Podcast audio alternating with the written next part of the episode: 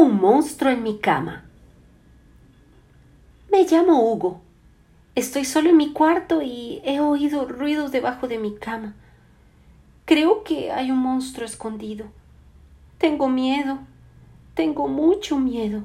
No me atrevo a moverme. Si no me muevo, el monstruo pensará que no hay nadie a quien atacar. Ah, sí.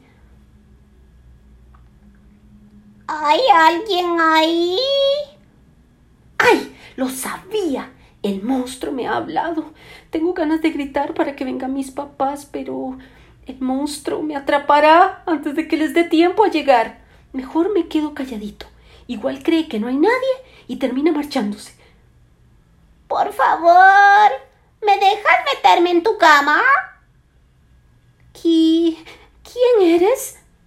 Soy soy tu monstruo. Yo no tengo ningún monstruo, le respondo. Por favor, deja que me meta en tu cama. Me sudan las manos. Me da mala espina que sea un monstruo tan educado. ¿Por qué quieres meterte en mi cama? Porque tengo miedo. Casi me atraganto con la saliva. Los monstruos no tienen miedo. Son ellos los que dan miedo a los demás, le replico. Pues yo sí tengo miedo, tengo mucho miedo. Empiezo a sentir lástima de él. En realidad, lo comprendo muy bien, porque yo también tengo mucho miedo. ¿Y por qué has venido entonces? le pregunto, todavía con desconfianza. No lo sé. Tú sabrás. Esa sí que es buena. Tengo yo que saber por qué ha venido un monstruo a mi habitación. Claro, tú me has criado. ¿Pero qué dices? Estás loco. Es la verdad. Por favor, déjame estar contigo. Me muero de miedo. La voz del monstruo sonaba verdaderamente con miedo. ¿Eres muy grande?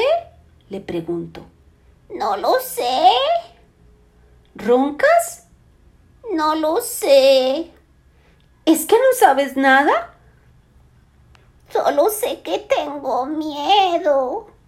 Vaya, pues ya somos dos. ¿Tú también tienes miedo? Sí. ¿Mucho miedo? Sí. ¿Ves cómo soy tu monstruo? Soy igual de miedoso que tú. Pues vaya. No sé si es mi monstruo o no, pero tiembla tanto que la cama parece una locomotora. Creo que hasta tiene más miedo que yo. ¿Dejas entonces que me meta en tu cama contigo? Bueno. Ven. El monstruo ha saltado rápido a mi cama y se ha pegado a mí. Pobrecito. Estaba temblando. Le he dado la mano y nos hemos quedado dormidos.